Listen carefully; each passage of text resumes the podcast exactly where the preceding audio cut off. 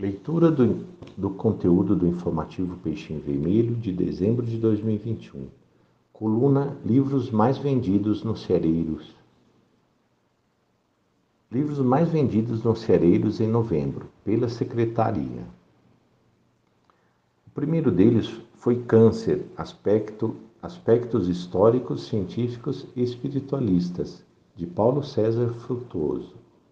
O segundo, Homossexualidade sob a ótica do espírito imortal, de Andrei Moreira. O terceiro, Um Sábado com Allan Kardec, de Luiz Rivas, infantil.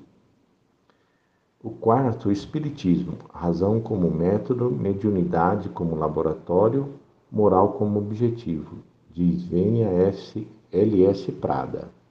E o quinto, Inteligência Consciencial, de Alírio Cerqueira Filho.